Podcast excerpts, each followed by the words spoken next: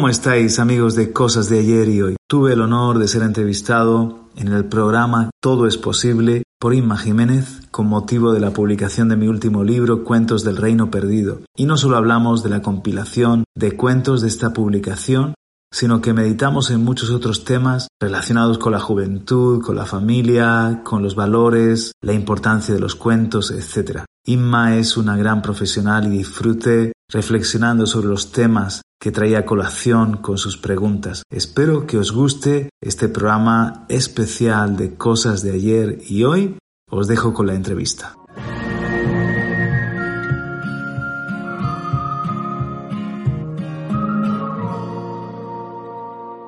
Cansados de las críticas que nosotros mismos sufrimos en su tiempo, nuestros jóvenes parecen no escuchar a nadie. Y es así porque no necesitan críticos despiadados, sino modelos a seguir. Esta noche nos proponemos unir ambos mundos, el de la sabiduría de la experiencia y el ímpetu de la juventud. ¿Cómo? A través de un libro, con una fantasía propia de los cuentos de siempre y con valores que nunca deben caer en el olvido, les presentamos Cuentos del Reino Perdido, de la mano de su autor, Juan Carlos Valero. Juan Carlos, buenas noches, bienvenido. Ah, gracias. Juan Carlos, ¿por qué un cuento puede ser tan efectivo? Pues todos llevamos un niño dentro, de alguna manera eh, tenemos un corazón que ama las historias y aprendemos, es más fácil, yo pienso, en concreto que en abstracto, es decir, con historias, con parábolas, ¿no? Pues vamos a desarrollar todo eso y sobre todo a conocer tu libro, si eres tan amable, por favor, Juan Carlos. Bueno, Juan Carlos Parra Valero, conocido editorialmente como Juan Carlos Valero, es diplomado en trabajo social, periodista y escritor. Es director eh, de radio y televisión Vida y colabora semanalmente con sus artículos en Evangélico Digital. Sus manos han forjado ya cuatro libros. El último de ellos, el que nos reúne esta noche, Cuentos del Reino Perdido, una compilación de relatos que, en palabras del propio autor, buscan instruir mientras nos recreamos con una buena historia. Bueno, Juan Carlos, eh, muchísimas gracias por estar con nosotros esta noche y traernos este libro. Gracias a ti, un placer, un honor. Bueno, eh, sobre todo sacar tiempo porque además de otras funciones que desarrollaremos a lo largo de esta noche, eh, y de esta faceta como escritor, eres padre de cuatro hijos en edades, ¿a cuál de ellas más interesante? Rebeca con 21 años, Enoch con 20, Rubén de 17 y Caleb con 15 años. ¿Podríamos decir que de alguna forma ellos han inspirado este libro? Sí, e, ellos han inspirado este y los otros también, porque como a todo joven, a todo niño cuando era más pequeño, les, les encantan las historias y tienen todo para descubrir, para aprender y, y siempre cuéntanos o nosotros sentimos la, necesidad de, construir su imaginación y también alimentar sus valores. Así que eh, escrito para, para jóvenes, pero he escrito también para mis hijos y, cómo no, para niños, para adultos que tengan, tienen ese corazón también de seguir descubriendo historias y aprendiendo. Y un día espero que, si no ha venido el Señor antes, para mis nietos. Amén. Personajes de tiempos antiguos, otros mundos, incluso podemos ver eh, seres oníricos que se da mal, en una obra que lo que busca es enriquecer la imaginación y, enseñar verdades sobre la vida cristiana. ¿Qué podemos encontrar en él? Pues son 16 cuentos, hay de diferente extensión, hay un par de cuentos que son más largos, el primero y el último, y luego hay sobre todo cuentos de extensión media, 10, eh, y eh, cuatro cortos, cuatro que se leen muy rapidito. Y eh, podemos encontrar, eh, la verdad es que hay cuentos que son de, de, ese tiempo medieval, de, de esos castillos, reyes, reinas, pero hay otros cuentos que son actuales, que son de más contemporáneos de nuestros días y siempre con alguna moraleja, siempre con alguna reflexión, con algo de suspense, ¿por qué no? Eh, al final de cada cuento incluso eh, hago como una especie de guía para el educador o para el padre o para el, profesor que quiera trabajar con ese cuento, qué valores o qué verdades puede eh, de alguna manera traer sobre la mesa. ¿no? Y, yo creo que, además, como decías, de un buen ratito, encontrar ese reino que, que parece perdido pero que está mucho más cerca de lo que imaginamos. 16 relatos que, según nos dices, pues pueden leerse, según nos comentas en el propio libro, se pueden leer eh, de forma aleatoria o cronológica. Sin embargo, recomiendas que se lea como una novela. ¿Por qué? Sí.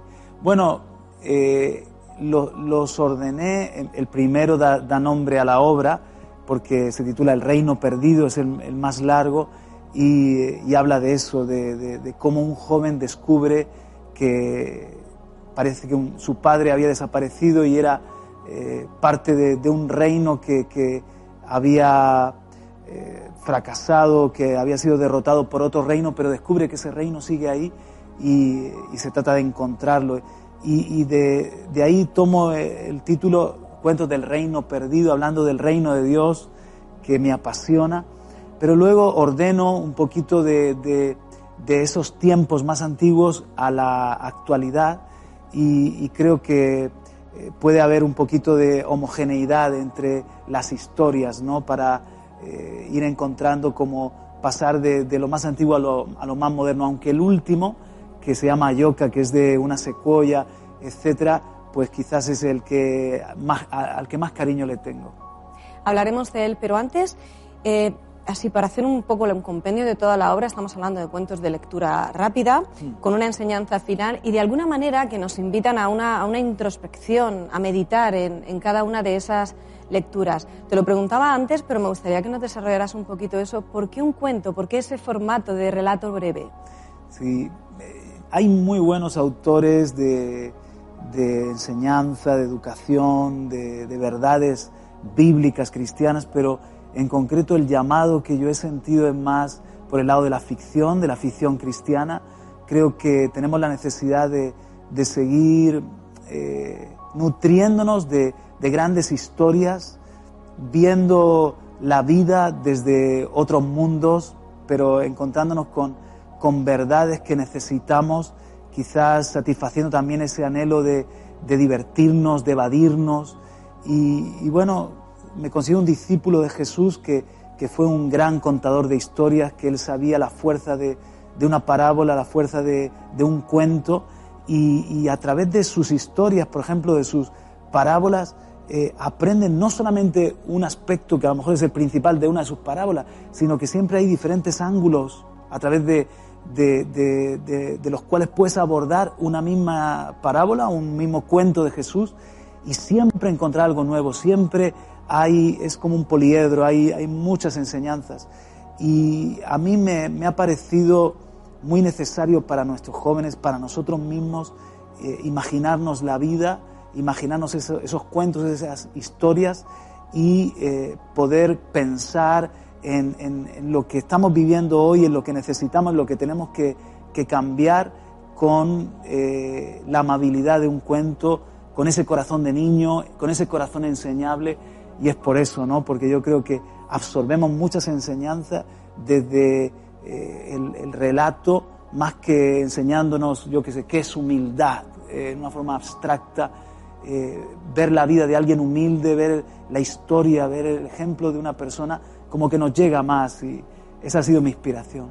¿Y cómo surge la idea de hacer una compilación de cuentos? Porque entiendo que no surgieron todos de pronto, sino que ha sido a lo largo de, de cierto tiempo pues recibiendo esas historias, esas inspiraciones que has ido plasmando, pero ¿cómo surge la idea de decir, esto debería de estar unificado en una sola obra? He ido escribiendo cuentos cada tanto desde el 2015, pero eh, los, los he recopilado porque hay un par de editoriales cristianas que eh, proveen literatura para colegios de varios países de Latinoamérica y Centroamérica y eh, les dan unas lecturas a los alumnos anuales y, querían tener también libros cristianos para ofrecer, ¿no? Entonces, eh, además de las obras que, he podido ya publicar, me recomendaron unificar los cuentos en una sola eh, lectura y, poderlos también ofertar para estos alumnos. Así que eh, dicho y hecho, nos hemos puesto manos a la obra. Sí, de alguna manera también ofrecer esa función didáctica, ¿verdad? Sí. Bueno, encontramos relatos inspiradores y con final feliz, ¿no? Como puede serlo El Reino Perdido o La Reina Pobre, que por cierto es uno de mis favoritos. y perturbadores como sin duda el hecho real que refleja la persecución aún hoy de cristianos en el mundo con de la siesta a la guerra. Háblanos de ellos. Sí, eh, hay también un, cuento que eh, son, está basado en la historia real de los mártires de Sebaste, eh, algo muy, muy dramático, como 40 valientes dieron su vida por no negar a Jesucristo, efectivamente, y, y desde el pensamiento, la voz de uno de ellos, podemos saber mejor de esa historia. Y el de la siesta y la guerra, cada uno de, esos cuentos tiene un porqué, tiene un momento de inspiración, un momento donde me ha venido, en el, en el caso de, de, la siesta y la guerra, lo escribí una noche de, desvelo, acaban de asesinar a, a, unos jóvenes en un colegio de Estados Unidos. Eh, el homicida los apuntó con una pistola y si no negaban a, Jesucristo, eh, les disparaba, ¿no? Y, así murieron varios de ellos.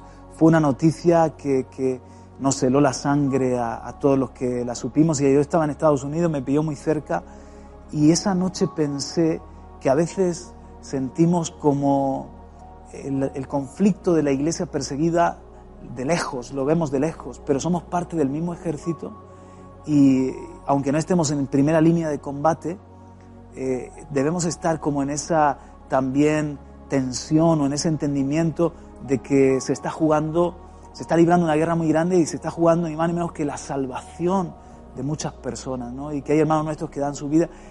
Eh, en concreto, uno no piensa que en un colegio cerca de la ciudad donde estás vaya a suceder algo como lo que, lo que pasó y, y, imaginé a un, a un soldado que no está en el campo de batalla, que se relaja, pero que entonces perjudica a su ejército y cómo tiene un, despertar. Yo creo que también nosotros necesitamos un despertar a la historia de, de, de, los últimos días, de los momentos que vivimos y, que Dios nos está llamando a todos a, vivir intensamente su palabra o intensamente nuestra fe eh, como si estuviésemos en un lugar de persecución, aunque nos toque en, un país democrático de, Occidente.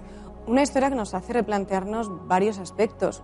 Uno de ellos, por ejemplo, es que nos podemos imaginar al ver eh, cuentos del Reino Perdido, que es un cuento infantil en el que se van a tratar temas pues, más livianos, más tribales, y no es así.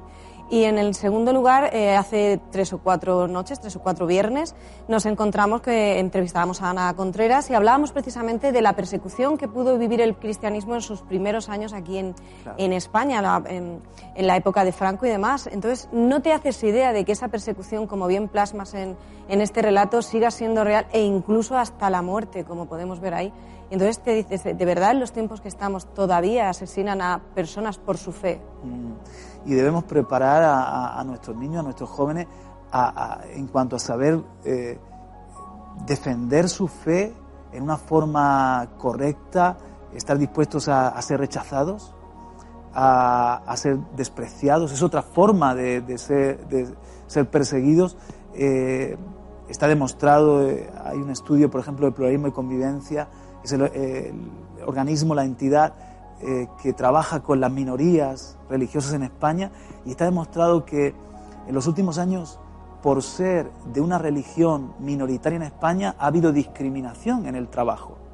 O a veces la misma lucha que puede experimentar alguien en el seno del hogar, eh, el, que eh, se rompan relaciones o te den de lado o, haya un acoso constante por el hecho de, de creer en Jesús, ¿no? Entonces, el, poder formar a nuestros jóvenes de cara a, vivir un cristianismo eh, valiente, un cristianismo que, no se avergüenza, aunque vayamos contracorriente, un cristianismo que también por otra parte no está para señalar a nadie, sino para amar a todos. Pues todas estas grandes eh, verdades o todos estos principios debemos de inculcarlos y, también por eso nos viene bien a nosotros mismos recordárnoslo eh, encontramos también, por ejemplo, la isla Una obra ingeniada por el pastor Radamés, pero que tú desarrollas con, un mayor y con todo lujo de detalles. La única, digamos, que no nace íntegramente de, tu propia inspiración, pero, pero una, una, obra, ¿no? Un relato con un valor muy, muy especial para ti. Yo quería honrar al pastor Radamés y además él, él cuenta en sus predicaciones historias maravillosas y esta la, la creó él mismo para poder mostrar a un Dios que al mismo tiempo tiene que amarnos como Padre y también no deja de ser juez. ¿no? Entonces eh, es una historia que le pedí el permiso y él me, me dijo adelante, incluyela, conviértela en cuento y así lo hice. Menudo, menudo giro da en mitad cuando de pronto descubre, no vamos a desvelar porque es un pequeño relato y no vamos a desvelar toda la, la, el, el, corazón de una de ellas, pero en este caso en concreto es verdad que te... Porque cuando estás viendo un cuento, volvemos al tema de ver cuentos y piensas que son infantiles y te imaginas pues el final feliz siempre y, y no fue así. Claro, es que el final feliz, bueno, pues no está en la vida, no está en todos los casos y, y también a veces tratamos a nuestros niños, a nuestros jóvenes como entre algodones y pintándoles un, un mundo irreal, y la, pero la verdad es que nuestros jóvenes cada vez están expuestos a, a contenidos, a, a, diversión, a información y a videojuegos que, que, son demasiado realistas y me hace la pena que también les hablemos de, y les preparemos para la vida, como antes decía, y les hablemos de que no todos los finales son felices. Pero sí para los cristianos eh, ayuda todo para bien, ¿no? Y hay recompensa después de todo. Esa es la esperanza. Una de las características, la hemos hablado ya, pero más, más, sucintamente, es que puede usarse además como manual pedagógico, como decíamos antes, para colegios, un libro de enseñanza. Y de ahí ese apéndice de tópicos en el que se, en cada relato se ponen, digamos, esos tópicos o temas tratados y esto te sirve o bien para elegir la lectura o bien para luego desarrollar una charla, un coloquio posterior. Esta particularidad surge, entiendo, a la hora de compilar todos estos relatos. Sí, es una forma de facilitar precisamente al padre o, al, educador, puede ser un líder de, un grupo de jóvenes, puede ser un maestro de escuela dominical o en este caso un profesor de, cualquier colegio de estos que van a trabajar con el libro, pues eh, quizás quiero hablarles, no sé, sobre amar a Jesús y está dispuesto a darlo todo por Jesús. Pues viene muy bien el de la reina pobre, o quiero hablarles acerca de, ser valientes para evangelizar y ser pescadores de hombres. Pues hay un cuento que se llama El milagro del último Ruiz y que cuenta la tragedia de un pescador que le tiene miedo al mar, que le tiene eh, fobia a pescar. Entonces, pues eh, uno yendo a ese índice de tópicos del final, escoge la historia, el relato, el cuento que, que, mejor le convenga. Así que creo que eso y también el tener unos consejos para el que va a trabajar con el cuento. Después de cada cuento hay unos consejos para el educador.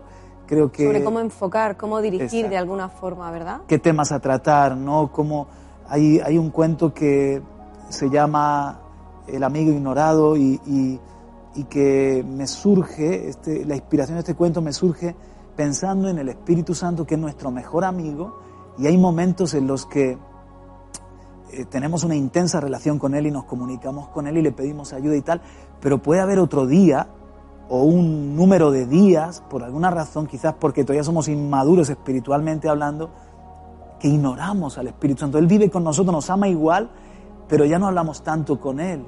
No, no, lo consideramos de igual forma. Que lo damos por hecho, que está ahí, por está ahí, y es un mueble más, entre comillas, a veces. Pero un poco entristecido, eh, arrinconado. Entonces me imaginé un matrimonio Bernardo y Casilda, que, que él ama a su mujer, pero ella tiene un, unos problemas emocionales, unos problemas mentales que le hacen ser extremadamente cariñosa unos días o en una racha y, y, y, entrar en una depresión y meterse en sí misma en otros momentos. Bueno, pues cuando tú tomas ese, ese cuento, aparentemente no tiene nada que ver con la fe, pero si le das luego la aplicación para hablar desde el matrimonio de nuestra relación con Jesús o con el Espíritu Santo, te encuentras con un tesoro. En el prólogo invitas a la lectura en familia, a la creación de debate, a no quedarse en esa lectura, termina, cerramos el libro y para adelante. Sí, yo invito a que lean el libro con una buena música, yo creo que es importante. Yo escribo eh, con alguna música que le pegue a la historia de fondo, ¿no? Por ejemplo, tengo una, una, historia que se llama, un cuento que se llama La abuela queca y me puse toda, toda esa música de, de, eh, de antaño, ¿no? De, de eh, boleros y de machín y toda esa música y, y, fue la música de fondo para, para, el cuento. Pero también da mucho gusto leer un cuento en familia, da mucho gusto eh, que luego, si lo hemos leído cada uno, lo pongamos en común, trabajemos con él, impresiones, cosas, hábitos que quizás se están perdiendo, que nos ponemos cada uno con una televisión o con una pantallita, con una tablet, con un eh, teléfono en la mano y, ese momento de la mesa, de la sobremesa o de apagar la televisión y, disfrutar de... ¿Te acuerdas cuando, no sé, eh, nos poníamos juntos a, escuchar algo en la radio? Yo recuerdo que antes eh, habían... ¿Cómo fluía la imaginación entonces, Juan Carlos? esos radioteatros o esos momentos de la radio de, chistes de Arevalo y nos poníamos toda la familia a imaginarnos lo, lo esperpéntico de los chistes y, y, eran... Ahora hay que ser más intencional. Era algo muy natural en aquel entonces, ahora hay que ser más intencional para provocar esos encuentros. Y qué importante ese feedback, porque incluso en algo tan trivial como una cena de amigos, eh, cada, cada pareja, cada persona va a recordar un aspecto. Uno se va a fijar en la comida, otro se va a fijar en la atención, otros en el ambiente, otros se hacía más frío, más calor. Y al final es el mismo evento, pero cada uno según su universo, se ha fijado o recuerda de esa cena algo en concreto. Y en este caso, igual, mm, bajo mi punto de vista, corrígeme si me equivoco, para el propio educador o el propio padre puede ver en qué se ha fijado cada hijo o cada alumno para ver en qué inquietud está ahora mismo su espíritu o su corazón. Totalmente, es como un caleidoscopio que, tiene muchas caras, es, es como aquel cuento de, de, los ciegos tocando el elefante, ¿no? Y cada uno palpaba de un lado y, lo describió de una manera. Yo el otro día iba en el coche y, les pregunté a los chicos, a, mis sobrinos que iban conmigo, a mis hijos, eh, no fue Vanessa que se lo preguntó y eh, habíamos estado en una reunión, de qué ha ido la charla, ¿no? Eh, ¿Qué habéis aprendido? Y era curioso ver cómo cada uno destacaba algo del mensaje que para él había ido el mensaje de esto, ¿no? Y, yo había sido el predicador y yo me, daba cuenta que no era mi tema principal, pero en la mente de ellos, de esos jóvenes, lo que más les había hablado era eso, ¿no? Y con eso se habían quedado. Igual pasa a veces con un cuento que, eh, o con un, relato, una historia más, más larga, como los dos cuentos del principio y del final, que hay algo que te lo necesitas, que te viene bien y te quedas con eso más en tu corazón. Desde los 15 hasta los 21 años es el target más o menos que, que digamos tienes en tu propia casa. ¿Son lectores tus hijos? A ver. Pequeña pausa. Hablando con toda honestidad. Eh, Rebeca y, Caleb, la mayor y el menor, son más lectores que Rubén y Enoch. Los otros es como que, eh, por su forma de ser, y van más acelerados y todo eso, les cuesta más, pero eh, ponen de su empeño, se ponen empeño en, leer y, y también me he dado cuenta de que a veces una novela larga, les cuesta más y en cambio un cuento pues está el, quick win, ¿no? la recompensa rápida de que en una tarde o en una noche lo, acabo y, eso les gusta. Y pueden retomarlo sin sentir que han perdido el hilo de una historia larga. Efectivamente. ¿Qué feedback te han hecho ellos? Entiendo que han leído al menos parte del libro, seguro. ¿Qué feedback? ¿Cuál es el favorito? ¿Qué, te han comentado los chicos? Sí, a, Rebeca le gusta mucho el, el de Ayoka porque cuando lo, lo escribí, pensé en ella, en una, joven que se estaba mudando a, hacer eh, parte de su adolescencia, vivirla en Bolivia, ¿no? Y, ser misionera muy joven y, lo escribí inspirado en ella. Pero a los chicos les gusta lo de acción, les gusta que haya un poco de, de, de guerra por ahí, algo de acción. Bueno, te voy a preguntar también, aunque va a ser casi como pedirte que elijas entre uno de tus hijos, pero algunos has avanzado ya. ¿Cuál es eh, tu favorito de estos 16 relatos? Todos ellos muy especiales, además con una inspiración muy bonita, muy hermosa, pero de alguna forma te pongo entre las cuerdas, si me lo permites. Claro. ¿Cuál dirías, Juan Carlos, que es el, tu favorito y por qué? Claro, eh, es difícil elegir porque a, veces es dependiendo, dependiendo de, el estado de ánimo en el que uno está o yo me quedo con el hermano Gozo porque es un, es un cuento con sentido del humor y porque hay algo en, en, el protagonista del cuento que admiro, que me gustaría yo también tener ese gozo, esa actitud frente a la vida, de optimismo, de, gratitud, ¿no? Y, y me gusta mucho. La verdad es una obra imprescindible, como bien decías, no solamente para adolescentes, sino también para, para los propios profesores y para los padres, para también, como decíamos antes de esta pausa, poder testar un poco ¿no? en qué situación están los pequeños y cómo podemos ayudarles. Bueno, ¿cuál es la, el target de edad? En el, desde ¿Cuándo ya podemos eh, dar, regalar este libro hasta...? Sí, 12 años en adelante, perfectamente. Pues a partir de los 12 años hasta, imagínense, lo estamos viendo aquí esta noche, todos podemos aprender con estas enseñanzas y no exige que te estés sentado con el libro toda la tarde, toda la noche, sino que puedes ir poquito a poco, poquito a poco cogiendo esas píldoras de sabiduría.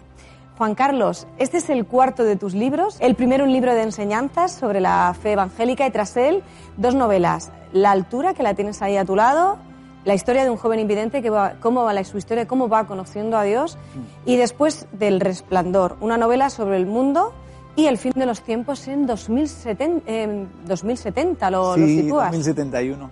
2071, bueno, háblanos de ellas. Bueno, el, el de la altura eh, fue un libro que me, me, llegó la inspiración en, en un viaje. Eh, estaba yendo a Nueva York y, y le, le, entregué al Señor el viaje en el sentido de, de decir, voy a, voy a, tener un tiempo contigo, en vez de estar viendo eh, las típicas películas de la pantallita, voy a, a, disfrutar este viaje contigo. Y en un momento dado es como que, que me vinieron unas palabras, ¿no? Nació sin los nervios ópticos de ambos ojos, simplemente no podía ver y comencé a, a escribir la, la, historia de un, de un joven que es, nace en una, en una familia eh, cristiana, pero eh, es invidente desde que nace y, y, cómo se le va revelando Dios, etcétera para mí fue un regalo, un regalo del Señor el, la novela y es parte de, de, una saga. Es la primera, quiero seguir, quiero continuar con, con, la altura. Es entrañable, yo creo que te encariñas de, del protagonista y tiene además, a pesar de que escribo ficción cristiana, pero tiene algo de, de trama policíaca, ¿no? tiene algo también ahí de, de suspense, de intriga y he tenido un buen feedback, una buena respuesta de, de, de, los lectores. Después del resplandor, en cambio, fue como decía Einstein, que la creatividad es cuando la inteligencia se divierte, es divertirme en, el tiempo de, de, confinamiento y en concreto en, un tiempo en el que eh, fueron 52 días de, de, convalecencia porque me dio duro el, COVID, el coronavirus y um, cuando estuve un poquito mejor para eh, usar la mano y, el cerebro, pues lo que nació con un cuento, un cuento distópico, un cuento de, de, del final de los tiempos, de robots, eh, un poco al estilo de Isaac Asimov, de repente eh, tuve que seguir, tuve que seguir la trama y, y es una novela corta, pero yo creo que impactante, muy intensa creo que a los jóvenes les gusta más, no sé si porque es más corta o porque es futurista. En este caso en concreto, como decías, es una novela que gusta mucho a los jóvenes, quizá también por esa visión futurista, pero tengo que preguntártelo, ¿por qué 2071?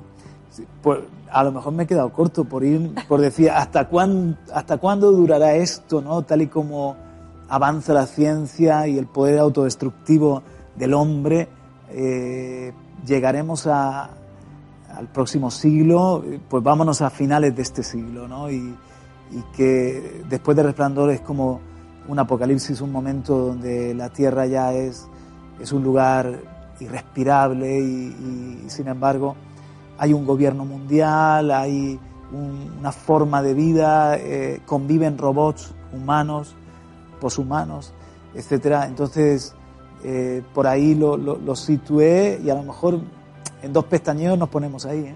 ¿Es una novela que habla de lo que puede ocurrir antes de Apocalipsis o después? No puedo decirte eso porque te, te, te ah, hago un vale. spoiler, pero sí, por ahí, vale, por ahí. Pues ya me has dejado, ya me has dejado a mí la curiosidad. ¿A quién va dirigida? ¿A quiénes van dirigidas estas novelas? ¿También a los jóvenes?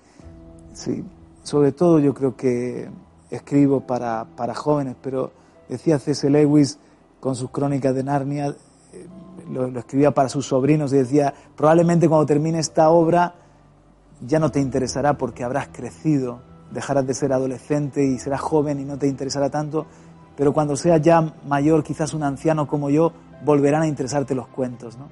Cuando predico y dice, bueno, esto va bien para, para todas las edades, las historias, por ejemplo, de Jesús y, y, las historias bíblicas, que ahí tenemos una fuente inagotable de, de relatos y de, en este caso, no es ficción, es, es, realidad, pero cuánto nos hablan a todos los que estamos en casa, ¿no? Y, y yo creo que es, es, para jóvenes, pero que también nos podemos edificar un adulto. Lo has dicho en varias ocasiones esta noche, el público mayoritariamente es eh, jo, lo joven, adolescente. ¿Por qué tienes especial interés en, en este sector, en, en, esta juventud? ¿Por qué piensas que es tan importante?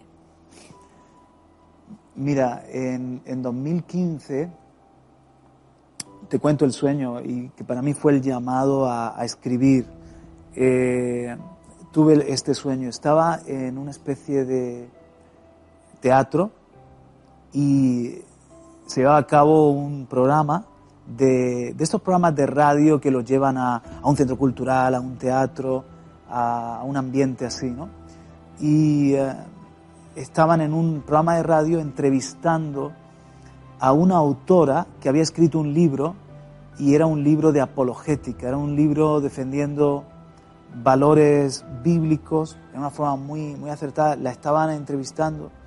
Yo estaba con un viendo, escuchando la entrevista con un ejemplar en la mano y dije, qué bueno este libro para Enoch y Rebeca, que en aquel entonces, 2015, pues eh, hace siete años eran adolescentes, ahora son ya jovencitos.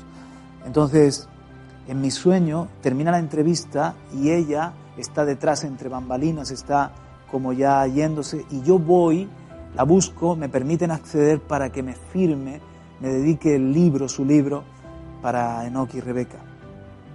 Entonces ella iba saliendo con una especie de representante, algo así, y, y bueno, muy amables, me sonríe, me pregunta el nombre de mis hijos, me, me dedica su libro, y, se están yendo, y yo me quedo, eh, tengo la escena, el un pasillo para salir de, de aquel recinto, era un, un, pasillo como donde están los camerinos, y yo me quedo mirándoles como diciendo, hay algo especial en esta mujer.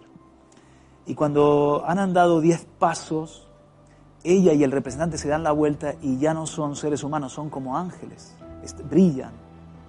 Entonces me dicen tres cosas me miran y me dicen, cada libro será una conquista. Luego me dicen, el nombre es Sofonías. Y en tercer lugar me pregunta, e, ella me pregunta, Juan Carlos, ¿qué es lo más importante? Y me despierto. Y me despierto en mitad de la madrugada. Lo tuve que escribir rápido porque sabía que yo creo eso, que dicen los postreros días derramaré mi espíritu sobre toda carne y que habrá sueños que vengan de Dios y visiones y que profetizaremos. Yo creo eso y creo que fue una visión nocturna, un, un sueño de parte del Señor. Entonces cuando inmediatamente me despierto, sentí la necesidad de ir a la presencia de Dios. Y cuando estoy en la presencia de Dios, el Señor me, me, me, me aplica, me da la interpretación y me dice que a pesar de lo, lo, ocupado que estoy, porque es la verdad que estoy muy ocupado, pero que, que escriba y que cada, cada libro será una conquista. Es decir, que si hay conquista y guerra, y es verdad, es un parto, cada libro para mí es un parto y para mi, mi esposa también, porque a veces escribo a ratos y o me encierro, etc. Sofonía significa, es un profeta menor, y así yo me siento un escritor menor, humilde, que, que eh, tengo poco que aportar, pero algo que aportar también. Es decir, siento ese llamado y, que soy un humilde escritor, pero sofonía significa el que se refugia en Dios, el que se oculta. Y, o Dios oculta. Y, y, y, eso es lo que he hecho. Para poder escribir han sido momentos que me he retirado unos días, o que me ha pillado el coronavirus, o que confinamiento tal. Así ha nacido, he podido sacar el tiempo. Y, pero en la pregunta, y aquí te respondo, Fíjate, cuando el Señor me, me, me, me, manda ese mensaje, ¿qué es lo más importante? Yo estaba a punto de ministrar en un campamento de jóvenes y mi mensaje se titulaba Generación 14 y, y hablaba de que, eh, de que lo más importante es que seamos capaces de lanzar a la juventud, de que más allá de lo que conquistemos nosotros, que seamos capaces de preparar a los niños y jóvenes y lanzar a la siguiente generación. Y la respuesta para mí fue sencilla, lo más importante son los jóvenes. Y creo que también el, el diablo lo sabe, por eso fíjate, hay todo un lavado de cerebro, hay todo un adoctrinamiento en la educación, y me atrevo a decir que en España, tristemente, con esta LOMLOE, con esta nueva ley de educación, hay mucho de la mano de, de, de, del hombre detrás de, los libros de texto, de la mano del gobierno, detrás de los libros de texto, para conseguir eh, formar a los futuros ciudadanos según este pensamiento de, la agenda global, de la agenda de, de, lo... 2030. Sí, de 2030 y, y, de lo que llamamos eh, estas políticas progresistas. Entonces, eh, la educación es muy importante y quizás los adultos ya somos lo que somos y estamos ya formados, tenemos una cultura, unas convicciones, pero hay que luchar por los niños, por los jóvenes, por hacer... Un poco esa defensa, ¿verdad, Juan Carlos, de esos valores que se empeñan en, que se desaparezcan o, pisotear? Sí, así es, hacer ciudadanos capaces de, bueno, pues de hacer este mundo mejor y de seguir amando la vida, amando la familia, amando a los mayores, honrando eh, y, y viviendo según una cosmovisión judeocristiana que, nos ha dejado todo lo bueno, todo lo que es solidaridad, respeto, compromiso, eh, defensa del no nacido, cuidar a nuestros mayores, eh, poner la otra mejilla. Eh, todo todo lo, que, lo que hace este mundo mejor viene de, un trasfondo judío cristiano, ¿no? de un mensaje profético, un mensaje del corazón de Dios que, que ha hecho que el hombre encuentre el norte, y, viva bien y, sepamos convivir también. Entonces, ahí está mi esfuerzo en aportar un poco en este sentido. De alguna manera, eh, lo decíamos al principio, Juan Carlos, los jóvenes de hoy en día no necesitan críticos feroces, sino modelos a seguir. Y es algo que podemos ver, por ejemplo, en, este, en esta última obra, ¿no? esos modelos, esos valores y cómo llevar a cabo esos valores pese a la oposición que puedan tener y si algo estamos viviendo en estos días, sobre todo, como bien decías, en institutos y colegios, es oposición a esos valores. ¿Consideras que precisamente lo que nos falta en estos tiempos son esos modelos? Sí, efectivamente. Pero por otra parte, sin caer en, presentar esos modelos como inalcanzables, como superhombres, yo creo que más, más que nunca en este tiempo, eh, el liderazgo y los que de alguna manera somos mentores, somos tutores o educamos, enseñamos, lideramos, tenemos que mostrarnos como lo que somos, gente también enferma, que necesitamos sanidad, en formación, vulnerables, que tenemos nuestras luchas. O sea, en mis obras huyo del maniqueísmo de, de presentar a los personajes como súper buenos, estáticos, que nunca cambian. Idealizados evolucionan, tienen sus defectos, eh, los mundos que presento no son perfectos, eh, a veces te, sorprendes porque de alguien aparentemente malo encuentras lo, bueno y de el que parece bueno te decepciona. O sea, eh, intento que, también se plasme la lucha de los seres humanos por superarnos, por evolucionar, por desarrollarnos. Entonces, pero necesitamos referencia, necesitamos eh, apuntar alto, ¿no? Y, bueno, el simple hecho de escribir hoy en día es, o de leer, es un acto revolucionario, ¿eh? Porque parece que cada vez se lee menos o que... Eh, se busca más la inmediatez, el vídeo. Eh, antes que leer un libro veo la película o veo el documental. Es cierto que ocurre quedarme para un vídeo de tres minutos es casi, bueno, un logro, ¿no? Es una proeza. El otro día estaba yo viendo cómo ser un buen comunicador y uno de estos vídeos que, que, son coach, expertos, dice que tienes que captar la atención los primeros tres segundos. Digo, si no, y los primeros tres segundos nada más que he respirado. Es que, es que no me da tiempo, ¿eh? ya, ya es así, es así. me, siento un poco desfasado, pero eh, creo que, que necesitamos volver a, a, esto, ¿no? a tener un libro entre las manos, a, dedicar tiempo a, la imaginación. Abandonar un poco eso, esa filosofía de lo instantáneo, lo quiero ya y lo quiero ahora. Sí, sí, sí. Juan Carlos, eh, además, porque a lo nos estarán viendo muchas personas que puedan conocerte, pero hay otras que no. Juan Carlos Pesa, además de todo lo mencionado, es pastor a tiempo completo en Iglesia Evangélica a los Pies del Rey. Bueno, ya nos contarás cómo sacas tiempo para todo esto además de para escribir. Por cierto, eres de escribir de noche, antes has dicho que buscando huecos, pero eres de, de, las, de la quietud de la noche. de... Me encanta escribir en la noche, ¿verdad? Eh, después de Resplandor fue un poco con la ayuda del, del virus. Me afectó al sueño. Eh, estuve tres semanas durmiendo muy poquitas horas, me afectó algo del cerebro. Bueno, nos decías eso, que sobre todo de noche y cuando estás en, esos momentos de, de Como en un retiro, a veces eh, en un viaje o en, un momento de, de, tomar unas mini vacaciones para acabar o avanzar en una obra, eh, así lo estoy haciendo. Una labor ministerial en la, estamos hablando de casi 25 años, en 1998 es cuando cuando comienza, en la que seguro que habrás podido contactar pues, con decenas de personas que te cuentan sus inquietudes y demás. Y sin duda, de alguna forma, habrán sido también, como también pastor con los jóvenes, parte de esas inquietudes las que luego se han visto y se ven reflejadas en estas obras, ¿cierto? Somos fruto de, de lo que vivimos, de la experiencia. De lo que escuchamos. De lo que escuchamos, leemos. Y... ¿Y si, y si alguien, hay alguien que escucha es un pastor. Sí. Estaba leyendo una noticia de, de ABC de que hay un problema con los doctores, con los médicos rurales. Y eh, eh, les cuesta mucho trabajo encontrar ese médico de pueblo, rural, porque tiene una dedicación 24/7, porque es eh, un todólogo, porque está para, para, cualquier mal, para cualquier dolencia. Entonces escribía una nieta, o sea, su abuelo fue médico rural, su padre fue médico rural, pero ella quiere ser cirujana porque sabe cómo te absorbe. Y cuando lo estaba leyendo me, identifiqué, porque un poco estamos los que estamos para ayudar a la vida en todo sentido, eh, para, para, cualquier problema y, a veces con una dedicación 24/7. Es muy exigente, pero al mismo tiempo es enriquecedor porque conoces las historias, la realidad supera la ficción, hay historias que te cuentan que alucinas, que tú dices, bueno, eh, lo que ha vivido esta persona es para llevarlo a la gran pantalla.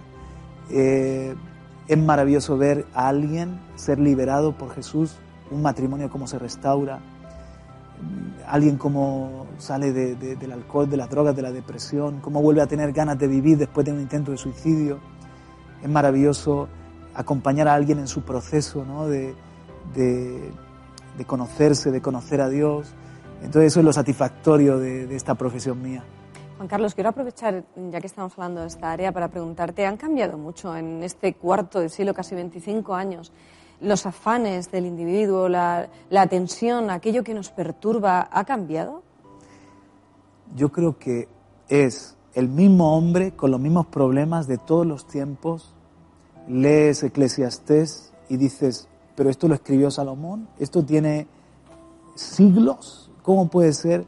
Carl el, el astrofísico decía que un libro es algo maravilloso porque es un árbol hecho papel donde un hombre, un cerebro, se ha volcado y a lo mejor cientos de años después tomas ese árbol convertido en, papel y lleno de ideas y le das cabida en tu mente, en tu corazón, a la mente de otro hombre. O sea, este invento de los libros es algo tremendo. Y si hay un libro que es el libro de los libros, es la Biblia, la palabra de Dios, la mente de Dios accesible a nuestros corazones, a nuestra mente. Pero además que te encuentras con los problemas de hoy, en la historia de David, en, la, eh, en los días de, Jesús, en, el Génesis, en, los tiempos de Abraham, los mismos problemas con otro quizás eh, ornato, con, con, otra forma de, de, vestir, con otra forma de, vivir, pero el hombre no ha cambiado. Sin embargo, los que tenemos, yo tengo 44 años solamente, pero he podido ver en estos años, desde que estoy sirviendo al Señor, eh, cómo con una velocidad impresionante eh, han cambiado los tiempos. O sea, ha habido un salto de, nuestra generación al día de hoy, ha, habido un salto tecnológico, ha habido un cambio en, una revolución en, costumbres, ha habido un, una, yo, diría, un boom como en la revolución industrial, pues la revolución del Internet, la revolución de las nuevas tecnologías, la revolución de las redes sociales y, nos han cambiado los hábitos hasta de ver la televisión. Es probable que mucha gente no está viendo este programa en televisión abierta, sino en YouTube. Esperando a O un fragmento en las redes sociales. Televisión a la carta. Exacto. Juan Carlos, si tú dirías que esa, esa revolución de la tecnología a nivel espiritual ha afectado al individuo para bien o para mal? Como toda revolución ha tenido sus pros y sus contras, es peligrosa, hay que saberla gestionar porque en un sentido somos más influenciables, más manipulables, más homogéneos. El mundo es una, dicen, una, aldea global y, es verdad. Eh, yo el otro día estaba viendo un vídeo de un robot, que, un robot de guerra, y me quedé asombrado de cómo se movía, de cómo era capaz de impactar, de disparar un, arma. Y yo dije, esto es de película. Tres días después, efectivamente, era un montaje. Ya no sabes lo que es verdad y lo que no es verdad. Ya no sabes, ya no sabes si lo que te están presentando de la guerra de Ucrania, eso no es. O sea, lo, lo pones todo en entredicho porque hemos visto en Hollywood cómo eh, desde Avatar a, hasta... Y a la vez hemos visto también como en ocasiones la propia realidad supera la ficción. Con lo cual hay veces que no sabes realmente es lo que estás Hay que saber gestionar todo esto y, ser, tener una mente crítica, una mente abierta, pero al mismo tiempo un, espíritu crítico, examinarlo todo, retener lo bueno. Y eh, nos da eh, estos avances una, una, gran posibilidad de comunicarnos, por ejemplo, de, de, no sé, de llegar con, un mensaje bueno, pero también de recibir mensajes malos. Entonces, eh, el hombre con poder, todo se magnifica, todo se amplifica y parece que sale lo peor, pero por eso tenemos que luchar para que usemos nuestros adelantos en, aras de, del bien de la humanidad. Y para ello nada como seguir enriqueciéndonos, seguir creciendo, seguir aprendiendo y al hilo de esto, en una de las páginas de este último libro, Cuentos del Reino Perdido, se puede leer que te refieres a él como un primer volumen. Recientemente también has hablado de la altura como, como que esperas una segunda parte. ¿Podemos decir que en ambos casos volveremos a ver una segunda entrega? Sí, eh, yo sigo escribiendo cuentos, así que el día de mañana hago otra recopilación y, un segundo volumen de Cuentos del Reino Perdido, deseando que muchos encuentren el reino de Dios que parece perdido, pero que está cerca porque al, creer en Jesús es la puerta de entrada al reino de los cielos. Y, y sí, el, de la altura, quiero seguir con la historia de Martín, si Dios me da la vida y, la creatividad. Y también eh, me, eh, no tenía pensado después del resplandor continuar, pero mucha gente me dice, por favor, haz algo con, con, esta historia de apocalíptica, así que me lo estoy pensando. A ver si lo he entendido bien. Tenemos ya varios cuentos para una segunda parte de Cuentos del Reino Perdido. Estamos trabajando también en la altura y no descartamos el resplandor. No es culpa mía, Inma, es, es un problema de, de, quedarte embarazado. Y eso tiene que fluir. En, lugar de darle a, a, la, a la, saga de Martín Vera el número 2, el número 3 y el número 4, quiero escribir 4, resulta que, que, escribo después del resplandor, te quedas embarazado y, tienes que, alumbrarlo, ¿no? Y, por eso he abierto varias sagas. Bueno, me da miedo preguntarte, pero conociéndote y viendo lo que estoy viendo esta noche, ¿tenemos algo ya a punto de, ver la luz, a punto de dar a luz? Sí, sí. La saga se llama Las historias de Tala y la, novela se titula Guillermo Perrofiel. Es una historia que, bueno, me, me apasiona, le tengo mucho cariño, creo que va a ser de mucha bendición ya lo tengo escrito. Estoy esperando que mi hermano David, que es el, ilustrador, que me hace los dibujos y tiene un, don maravilloso, pues mi hermano David me ayude con las ilustraciones de, las historias de Tala y, pronto espero publicarlo. Es la novela más extensa que he escrito y que tiene mucha, mucha enseñanza, casi que la historia de, nuestro mundo contada en otro mundo. Muy interesante. Juan Carlos Parra Valero, pastor en a los pies del rey, director de Radio y Televisión Vidia, periodista, escritor. Muchísimas gracias por compartir este espacio esta noche y sobre todo ser más parte que nunca de este, de este programa y bueno, y traer al mundo historias tan inspiradoras y tan necesarias, Juan Carlos, para, para los jóvenes de hoy día. Muchas gracias, Inma, por este tiempo y, y espero que cualquiera de, de estos libros. Animo a leer y a leer el libro de los libros que es la Biblia, pero si te cae alguno de estos en la mano, pues espero que te haga bien, que te bendiga el Señor y ya me contarás. Muchísimas gracias. Decía Homero que la juventud tiene el genio vivo y el juicio débil. Sin embargo, yo esta noche apostillaría que si la juventud es un defecto, nos curamos de él demasiado pronto. Sabiduría no son años, sino el resultado del conocimiento unido a la experiencia. Vive lento, aquí, ahora, aprende y que nadie tenga en poco tu juventud, sea esta de 10 o de 100 años. Y recuerda, todo es posible si lo crees. Hasta pronto.